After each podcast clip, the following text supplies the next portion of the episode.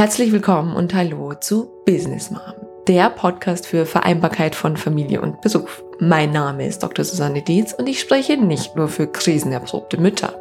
Nein, ich spreche auch für Arbeitgeber, Chefs und Personaler, die ihre Frauen und Mütter in ihrer wahren Kraft für den Unternehmenserfolg einsetzen möchten. Ich wünsche euch mit der heutigen Folge, die zum aktuellen Thema Corona-Krise ist und wie man wirklich sinnvoll mit der Krise umgehen kann, wie man auch in jeder Krise Sinn finden kann, viel Spaß und sinnstiftende Erkenntnisse. Irgendeine Seuche hast du immer im Haus, wenn du Kinder hast, sagte mir damals ein Bekannter kurz bevor meine Tochter zur Welt kam. Und ich habe ein paar Jahre später oft noch an ihn gedacht, er hatte recht.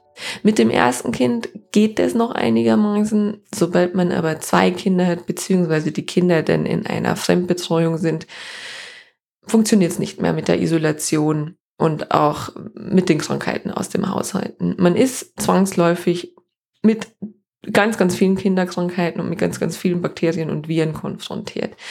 Alle Eltern wissen, wovon ich spreche. Wir selbst hätten im letzten Jahr einen ganz furchtbaren Quarantäneaufenthalt. wir waren vier Wochen gänzlich isoliert. Also ich habe uns selber isoliert, weil mein Kinderarzt damals meinte, also sowas hätte er selten gesehen, dass in einer Familie wirklich sämtliche Bakterien und Viren gleichmäßig auf beide Kinder verteilt wären. Ja? Und ähm, wir dementsprechend wirklich zum, zum einen Zeitpunkt alles mitgenommen hat, was der Winter denn so hergibt. Und äh, es war wirklich eine harte Zeit. Es war November. Ich selbst war auch krank, hatte irgendwann den Fieber und sogar eine Rippe, Rippenfellentzündung. Also Rippenfellentzündung ist das, wenn man hustet, dass man denkt, man bekommt wirklich einen heftigen Schlag in die Rippen. Und selbst beim Atmen hätte es unglaublich wehgetan. Und hatte zusätzlich noch zwei absolut kranke und fiebernde Kinder daheim.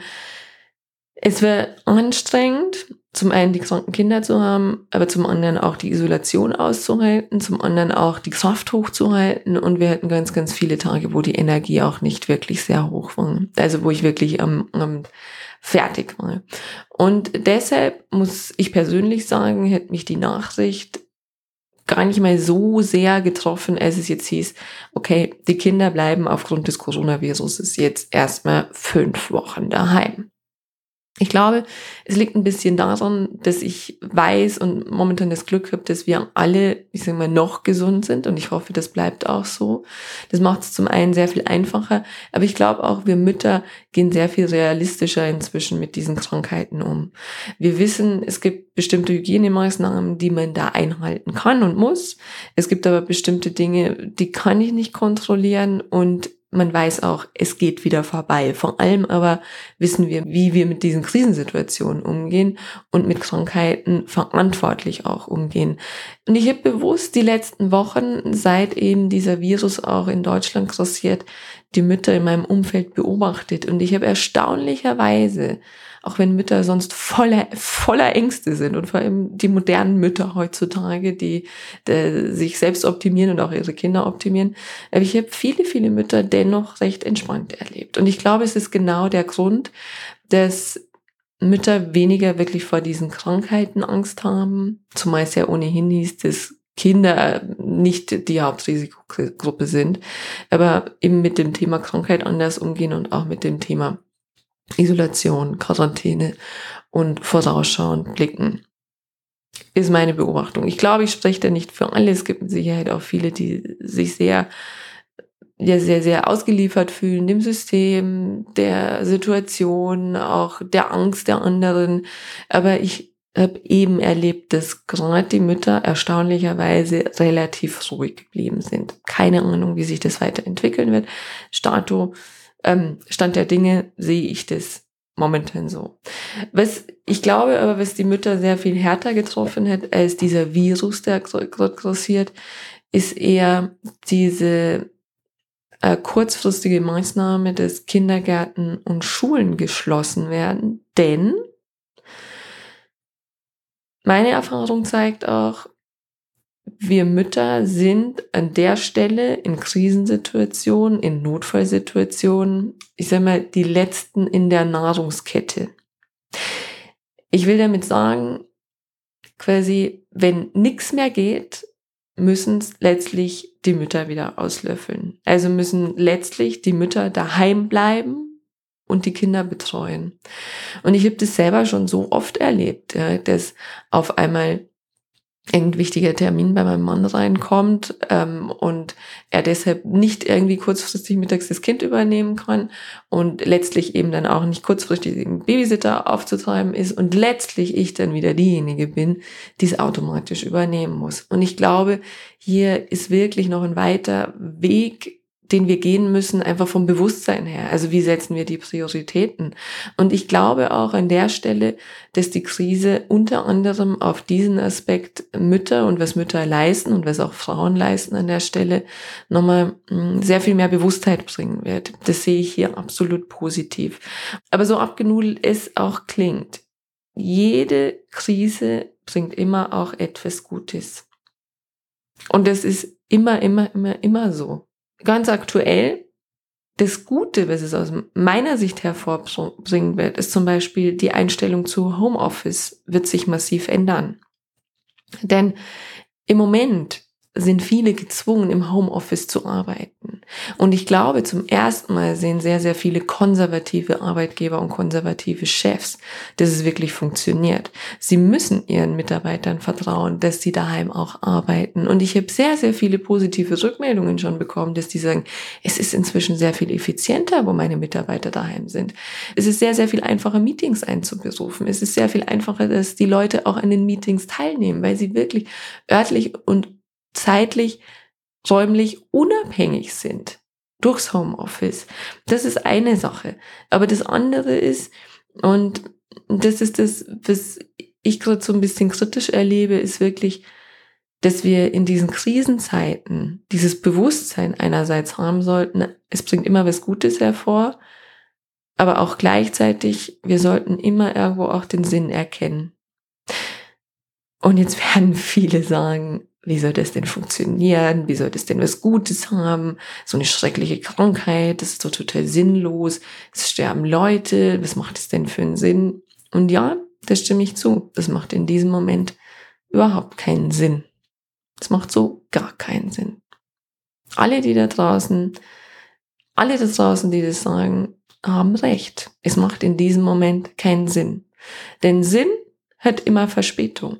Und das ist was, was ich aus meiner Arbeit gelernt habe, die Arbeit eben zu mehr Sinn, wo ich Leute coache und berate, dass in der akuten Situation der Krise Sinn nicht gefunden werden kann. Sinn hat immer Verspätung. Sinn finden wir immer erst zurückblickend im Nachhinein und dann oftmals umso größer und dann wirkt es total logisch und dass wir sagen, es muss alles irgendwie so passiert sein, damit ich eben diesen Schritt weitergehen konnte. Also zum Beispiel, was bei mir so, ähm, ich habe das schon an der einen oder anderen Stelle erzählt, als ich in meiner letzten Station angestellt war, war ich super, super erfolgreich. Also ich hatte unglaublich tolle Projekte, ohne mich jetzt selbst irgendwie hier zu loben. Ja. Aber ich hatte wirklich tolle Projekte. Ich hatte einen Chef, der mich absolut unterstützt hat. Ich hatte aber gleichzeitig Kollegen, die mich aufs Übelste boykottiert haben. Und ich will hier gar nicht über die Motive sprechen, sondern nur über den Fakt, dass mich dieser Boykott und letztlich das Mobbing unglaublich krank gemacht hat, auch wenn ich es lange Zeit nicht wahrhaben wollte. Ich bin lange in den Widerstand gegangen und habe gesagt, nee, also das ist ja wurscht, ich brauche keine Kollegen, Hauptsache der Chef, der fördert dich, Hauptsache deine Arbeit läuft, Hauptsache es macht Spaß, ähm, ist doch total egal, ähm, mach dein Ding, lässt dich nicht von den anderen beehren. Aber was es mit einem macht, wenn man ähm, zum Beispiel morgens nie gegrüßt wird, was es mit einem macht, wenn Post geklaut wird, was es mit einem macht, wenn äh, Lügen über einen erzählt werden. Das ist wirklich zermürbend. Und letztlich dann mein Körper irgendwann gesagt, so, stopp. Du gehst raus hier. Und ich wurde sehr, sehr krank. Also es fing an mit Schlafstörungen, über Magenschmerzen, bis hin zu wirklich akuten Hautproblemen. Also ich hätte eine unglaublich schlechte Haut im Gesicht. Und ich muss dazu sagen, ich hätte nicht mal in der Pubertät irgendeinen Pickel. Also da wäre ich immer sehr gesegnet damit. Und auf einmal sah ich aus wie ein Streuselkuchen. Ich fühlte mich elend, ich sah furchtbar aus und äh, ich war am Boden, wirklich. Und in diesem akuten Stadium, wenn mir jemand gesagt hätte, du, das macht doch alles total viel Sinn, hätte ich gesagt, ja, schon klar, bitte geh mir aus den Augen. Wo ist hier der Sinn? Heute kann ich sagen, dass das total viel Sinn gemacht hat. Denn mein einziger Traum war es immer, dass ich Trainerin, Coach und Berater werde. Und das mit 21 schon. Und ich habe ähm, damals auch schon zu meinem damaligen Chef gesagt im Praktikum, so, ich werde jetzt Trainerin. Und meinte er so, hm, nicht unbedingt so eine gute Idee, geh erstmal ins Unternehmen. Und er hatte absolut recht, denn ich habe dort die Höhen und Tiefen des Menschsein und auch des Sinngeben oder des Nicht-Sinn erlebt. Und ich wäre, um zurück auf die Situation zu kommen, wo ich gemobbt worden bin, ich wäre alleine nicht aus diesem Unternehmen gegangen. Ich wäre ja, ich wäre ja eigentlich, wie gesagt, total erfolgreich mit meinen Projekten. Wenn ich mich da selbstständig gemacht hätte, hätte jeder gesagt, wieso denn? Du stehst doch als nächster auf der Liste, dass du befördert wirst und eben die Leitung dieser Abteilung übernimmst. Wieso wirst du denn gehen? Aber diese Menschen haben mich dazu gebracht, die Entscheidung treffen zu müssen, zu gehen. Und ich habe mich damals dann darauf besonnen und dachte so, hey, da war doch noch mal irgendwas. Was hätte ich wirklich glücklich gemacht? Und das war dieser Traum vom Selbstständigsein. Und so habe ich damals gekündigt, habe die letzten ähm, Monate dann auch noch sehr, sehr, sehr sinnstiftend erlebt, weil ich beschlossen habe, ich werde jetzt in dieses Unternehmen gehen und Feldforschung betreiben. Also wie fühlt es sich an, wenn man gemobbt wird und habe alles aufgeschrieben. Ich habe alles dokumentiert und ich glaube, dass ich auch alleine aus der Perspektive heute vielen Menschen helfen kann, auch in meinen Coachings, auch in meinen Trainings und Beratungen. Und dadurch ist es ein, ein im Nachhinein ein Geschenk gewesen und hat eben erst verspätet Sinn gemacht. Ja, jetzt aber zurück auf unsere akute Situation. Ähm, ich behaupte ein Stück weit, dass wir nicht alle in der tiefsten Krise stecken. Also ich glaube, es gibt durchaus Menschen im, äh, in der aktuellen Situation mit Corona, die wirklich in der Krise stecken. Also wo wirklich Angehörige erkrankt sind, die selber erkrankt sind, die vielleicht sogar einen Menschen verlieren, die vielleicht sogar ihren Job deswegen verlieren. Und ich behaupte, die Menschen, die stecken wirklich in der Krise und die stecken leidvoll in der Krise. Aber ich behaupte gleichzeitig, dass ein Großteil von uns nicht wirklich in der Krise steckt. Und ich hätte den Wunsch, dass die, die im Grunde weniger tief in dieser Krise stecken, eins machen. Und zwar da sind für die anderen, denen es im Moment nicht so gut geht. Und ich erinnere mich da an ein Modell, das ich in meinen Coachings auch verwende, den Krisensinnzirkel. Ich erlebe Menschen da draußen, die in der Krise stecken, die strampeln, die versuchen irgendwie da rauszukommen und die aber in dem Stadium sind, wie ich damals, die überhaupt keinen Sinn sehen. Aber wir anderen, wir können die sein, die für sie da sind. Und ich habe damals in der Coaching-Ausbildung gelernt, und das ist auch das, was ich jetzt versuche, auch immer in meinen Coachings, wenn ich merke, jemand ist akut in der Krise, es gibt eine Sache, die wir tun können. Und das ist auch nur die eine Sache, die wir tun können. Und zwar, das ist professionelle Verzweiflungskompetenz. Das heißt, wir müssen unser Umfeld dahin begleiten, im Strampeln, im Ausprobieren, im Verzweifeltsein, bis sie an den Punkt kommen, dass sie sagen, ich kann nicht mehr. So wie es damals bei mir war, als ich eben von heute auf morgen krankgeschrieben wurde, wo meine Ärztin gesagt hat, sie werden gemobbt und ich schreibe sie jetzt vier Wochen krank. Sie bleiben zu Hause. Und das war der Punkt, wo ich wirklich absolut verzweifelt war.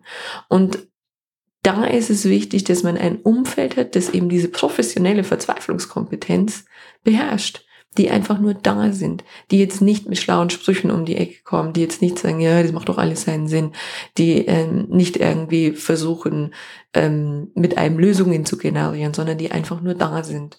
Und ich habe mal so aus meiner Praxis mir drei konkrete Aspekte herausgefischt, wo ich sage, wie kann ich diese professionelle Verzweiflungskompetenz hochhalten und dadurch Sinn geben. Punkt eins wäre, die Erkenntnis, die Perspektive bestimmt immer den Wert. Der ist jetzt in der Situation ein bisschen schwierig, aber wie ich finde, unglaublich wichtig. Das heißt, wir sind selbstverantwortlich für die Bewertung einer Situation. Ich gebe jetzt mal ein ganz drastisches Beispiel. In unserem Kulturkreis ist es so, wenn jemand stirbt, dann bedeutet das wirklich etwas ganz, ganz Schlimmes. Dann hat es mit tiefer Trauer zu tun, mit einem langen Trauerprozess, mit etwas, das uns den Boden unter den Füßen wegzieht. Also etwas ganz, ganz Schlimmes in der Wertung. Es gibt aber Kulturkreise, und das hat mit Religion zu tun, die feiern, wenn jemand stirbt. Weil sie sagen, hey, wie cool, endlich kommt er quasi ins nächste Level, sage ich jetzt mal so ganz laienhaft. Ja? Also das heißt, die sehen diese Tatsache Tod als etwas ganz anderes, als wir das in unserem Kulturkreis tun. Und ich weiß, das ist jetzt total schwierig, den zu, schwierig, den zu drehen und das soll auch niemand tun.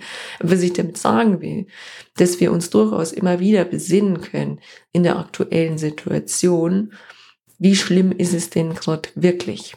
Und ich muss da ganz ehrlich sagen, wenn ich mir die äh, Hamsterkäufe gerade so anschaue, dann beobachte ich da eine riesige Angst, die dahinter steckt. Also es war so, ich war jetzt am Wochenende in einem, wie sagt man, in einem großen Supermarkt. Der fängt mit M an und hört mit Etro auf. Und ähm, jeder, der diesen Laden kennt, weiß, es sind unglaublich hohe Regale, unglaublich lange Regale auch.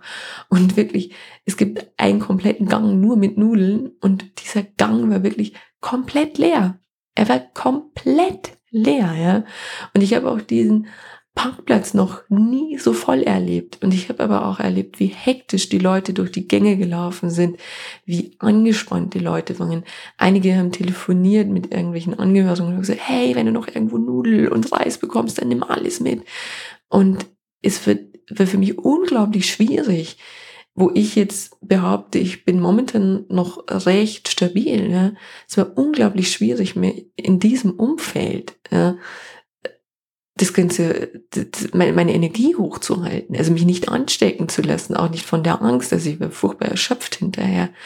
Aber was ich damit sagen will, was, was mir so bewusst geworden ist, als ich diese leeren Regale gesehen habe, wie, ja, wie, wie gesegnet wir eigentlich sind in unseren Zeiten, in unseren normalen Zeiten, dass es für uns selbstverständlich ist, dass diese Regale voll sind, dass es für uns normalerweise selbstverständlich ist, dass wir aus 50 unterschiedlichen Sorten Nudeln auswählen können und dass dieses Regal immer voll ist. Also in welcher Fülle wir denn da eigentlich leben. Und dass ich wirklich da in, in eine gute Perspektive auch gekommen bin und gesagt habe, in was für einem tollen Land leben wir eigentlich, wo, wo sowas nicht gibt. Wie viele Länder gibt es? Da ist es tagtäglich der Fall, dass bestimmte Waren einfach nicht erhältlich sind. Das haben wir in unseren Generationen nicht mehr erlebt. Das ist doch unglaublich. Also Punkt eins ist, um Stabilität zu generieren und dem Ganzen ein Stück weit Sinn zu geben, ist immer Verantwortung für die eigene Perspektive zu übernehmen und eben auch immer wieder den, ja, wie sagen, seine Perspektive gerade zu ziehen, wie schlimm ist es denn gerade wirklich? Ist es denn so schlimm, der sich gerade diesen Riesenvorrat an Nudeln und Klopapier braucht? Um es jetzt mal ganz salopp zu sprechen. Brauche ich das, um vielleicht meiner Angst entgegenzuwirken? Ist es etwas, ähm, was, was mir hilft? Ist es etwas, was der Situation entsprechend ist? Das zweite ist, eine Sichtweise, die uns Sinn geben kann, dass ich sage, jede Krise entwickelt automatisch auch immer Kompetenzen. Das heißt, wir kommen in Krisen erstmal wieder ins Bewegung, also ähnlich mm, erst ähnlich wie ich es gerade eben beschrieben habe, wir sind halt aus einer Zeit gekommen, wo es halt irgendwie uns sehr, sehr, sehr gut ging, wo eben die Regale voll waren. Und plötzlich sind wir in so einer Mangelsituation, die wir uns aber selbst ein bisschen konstruiert wie ich finde, aber es ist halt so. So, und plötzlich kommen wir ins Denken und sagen, oh Gott, ähm, was muss ich denn jetzt tun? Was ist die nächsten Wochen? Was kann ich selbst tun? Welche Verantwortung habe ich? Und ich glaube, wir sind oftmals so ein bisschen eingerostet und diese Krisensituation Situationen bringen uns aus der Komfortzone raus und die trainieren uns ein Stück weit. Und ich hoffe einfach, dass es jetzt ähm, dass, dass, dass wir keine ganz fiesen Eskalationen bekommen und dass keiner von uns irgendwie so an den Rande seiner Existenz wirklich getrieben wird. Aber ich glaube einfach, dass wir alle unsere Kompetenzen ein Stück weit trainieren in dieser Krise und vor allem, dass wir alle auch an der Stelle ausmisten und dass wir eben auch sehen, was momentan eigentlich ganz gut funktioniert. Und da finde ich schon, werden wir nicht alle zustimmen, aber wenn ich mir die Zahlen so anschaue, finde ich schon, dass unser Gesundheitssystem im Vergleich zu den anderen Ländern da doch ganz gut funktioniert. Aber ich sehe auch die Defizite und ich sehe, dass es uns in der Gesellschaft an, wir, Gelassenheit und Resilienz fehlt, dass wir eben nicht krisenerprobt sind, dass keiner von uns wirklich gut trainiert ist in diesen Krisen. Und dann auch, wenn ich sehe, wie leicht manipulierbar wir denn sind, wenn ich das Thema Fake News mir anschaue. Also wie viele haben jetzt darauf reagiert, auf diese Fake News, dass der Aldi in ein paar Tagen geschlossen wird.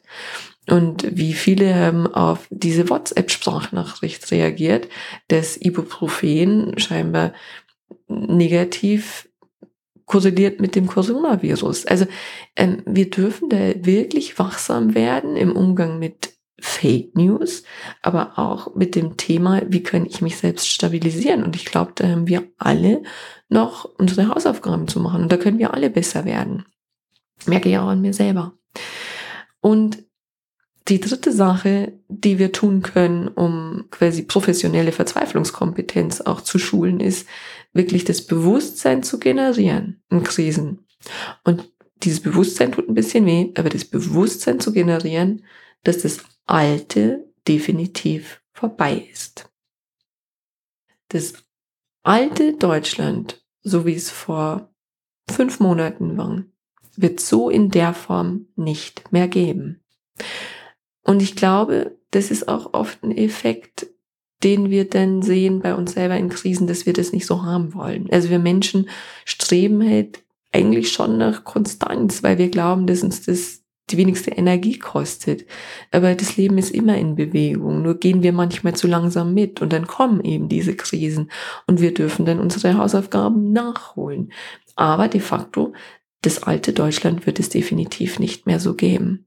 Und ich glaube auch, für viele bedeutet es im ersten Moment ein bisschen Trauerarbeit. Also zu realisieren, es wird nie wieder so sein wie vorher. Und aber hier gleich wieder die positive Perspektive einzubringen. Es wird diesen Before- und After-Effekt geben. Und vor allem die Erkenntnis, es wird auf jeden Fall wieder besser werden. Es kommt der Tag, an dem wir merken werden, jetzt geht's wieder bergauf. Es kommt der Tag, an dem wir wieder vertrauen, dass die Regale voll sind. Es kommt der Tag, an dem wir wieder vertrauen, dass wir da rausgehen können und eben nicht sofort mit Corona angesteckt werden. Und ich erinnere mich an eine Situation aus meiner Zeit der Wochenbettdepression. Ich war ja beim ersten Kind nach sieben Wochen für etwa einen Monat wirklich in so einer akuten Depressionsphase. Und ähm, wie gesagt, ich werde es mal an der einen oder anderen Stelle noch ganz ausführlich erzählen. Aber es war so in dieser akuten Phase, dass ich wirklich ganz heftige Morgentiefs hatte. Das heißt, jedes Mal, wenn ich eingeschlafen bin, und vor allem eben dann nachts, sinkt der Serotoninspiegel. Und wenn du morgen aufwachst, hast du echt das Gefühl, du hast Blei an den Füßen. Also du hast das Gefühl, du kannst dich nicht bewegen. Du kommst nicht mehr hoch. Und gleichzeitig fühlst, fühlst du dich so, so, so unendlich traurig, dass du nur noch weinen kannst. Und das ist ein Zustand, der ist so furchtbar. Also der ist so furchtbar, ich, ich kann ihn gar nicht mehr so hochholen. Und ich glaube, das ist auch sehr gesund, dass mein Bewusstsein das irgendwo ähm, überdeckt hat inzwischen. Ich kann nur noch davon erzählen, ich habe die Bilder noch im Kopf, aber ich kann das Gefühl Gott sei Dank nicht mehr hochholen. Ich weiß nur noch, es war so furchtbar, dass ich Angst hatte, teilweise einzuschlafen, eben Angst davor, wieder aufzuwachen und in diesen Zustand zu kommen. Und ich dachte damals in der akuten Situation, ich konnte es, oder andersrum, ich konnte es mir nicht vorstellen, dass es irgendwann vorbei sein wird. Ich konnte mir nicht vorstellen, dass es irgendwann einen Morgen geben wird, wo ich nicht mehr weinen muss. Ich konnte es mir nicht mehr vorstellen. Und ich erinnere mich sehr, sehr gut an den Tag, wo ich morgens aufgewacht bin, nicht das Blei an den Füßen hätte und nicht weinen musste. Und ich war erst ein bisschen skeptisch und dachte so, hm, was ist heute los? Morgentief, wo bist du? Wo versteckst du dich? Und ich erinnere mich auch noch, ich hatte genau an dem Tag ähm, einen Termin bei meinem Arzt. Bin dann am Vormittag zum Arzt gegangen und der habe ihm das erzählt und meinte, hm, gutes Zeichen. Und ähm, dann war es so, dass ich in die U-Bahn gestiegen bin, aus der U-Bahn wieder raus, auf die Rolltreppe rauf und ich fuhr die Treppe hoch und sah auf einmal die Sonne scheinen. Und das war der Moment, wo ich wusste, ab jetzt wird's besser. Ich habe die Sonne wieder wahrgenommen und mein Morgentiefs waren weg und ab da wurde es wirklich besser. Und ich glaube, wenn man das Bewusstsein hat und jeder von uns ist wahrscheinlich schon durch Krisen, ob sie jetzt leicht, mittelschwer oder schwer gegangen ist. Aber wenn man das Bewusstsein sich in diesen Krisen hochholt und sagt, irgendwann wird der Tag kommen, an dem ich die Sonne wieder sehen kann und an dem die Sonne wieder bleibt, dann kann ich diese Krisenzeiten sehr, sehr viel einfacher überstehen. Und vor allem, was mir passiert ist damals, ich bin in eine unglaubliche Dankbarkeit gekommen und in eine unglaubliche Demut nach dieser akuten Zeit. Ich war so unglaublich dankbar für jeden Tag, an dem ich nicht mehr weinen musste. Und ich war so unglaublich demütig für diese Gesundheit, die ich auf einmal wieder hatte. Ich war so, so, so unglaublich dankbar. Und ich glaube, wenn wir, die jetzt nicht in leidvollen Krisen drin sind, sondern in dieser Kollektivkrise. Also ich habe es ja schon erklärt, eben nicht direkt betroffen sind von der Krankheit, nicht direkt betroffen sind eben von Todesfällen oder von ähm, existenziellen Ängsten und so weiter und so fort. Also wenn wir alle, die eben in der Kollektivkrise sind, stärker in dieses Bewusstsein kommen, wie gut es uns doch eigentlich geht und auch daran glauben können, eben, dass es auf jeden Fall wieder besser wird, dass wir neue Kompetenzen erlangen werden, dass wir hinterher stärker sind als vorher und dass wir selbst dafür verantwortlich sind, wie wir denn diese Krise sehen wollen. Ich glaube, dann können wir einen ganz, ganz großen Beitrag dazu leisten, dass diese Krise schneller vorbeigeht, aber vor allem auch kraftvoller. Denn wenn wir in die Dankbarkeit gehen, dann können wir der Angst, die momentan da draußen so stark ist, etwas entgegensetzen. Dann können wir diese Energie sozusagen ein Stück weit umkehren. Und mein Wunsch wäre es einfach, diese Energie hochzuhalten. Die Energie hochzuhalten für uns selber, für unsere Familienmitglieder, für unsere Liebsten, für unsere Freunde, aber im Grunde auch für diese ganze Gesellschaft und diese ganze Welt, die gerade davon betroffen ist. Von Herzen danke, dass du wieder mit dabei warst. Wenn du mehr zu Business Mom erfahren willst, dann besuch mich doch einfach auf Facebook, Instagram, LinkedIn oder Xing oder geh direkt zu meiner Business Mom Website unter www.businessmom.de. Dran denken, Sinn im Business schreibt man bei mir immer mit zwei N. Dort findest du alles zu meinem Podcast, zu mir und meiner Person, meinen Beratungen, Seminaren, Coachings, Büchern und auch Vorträgen. Ich freue mich auf dich.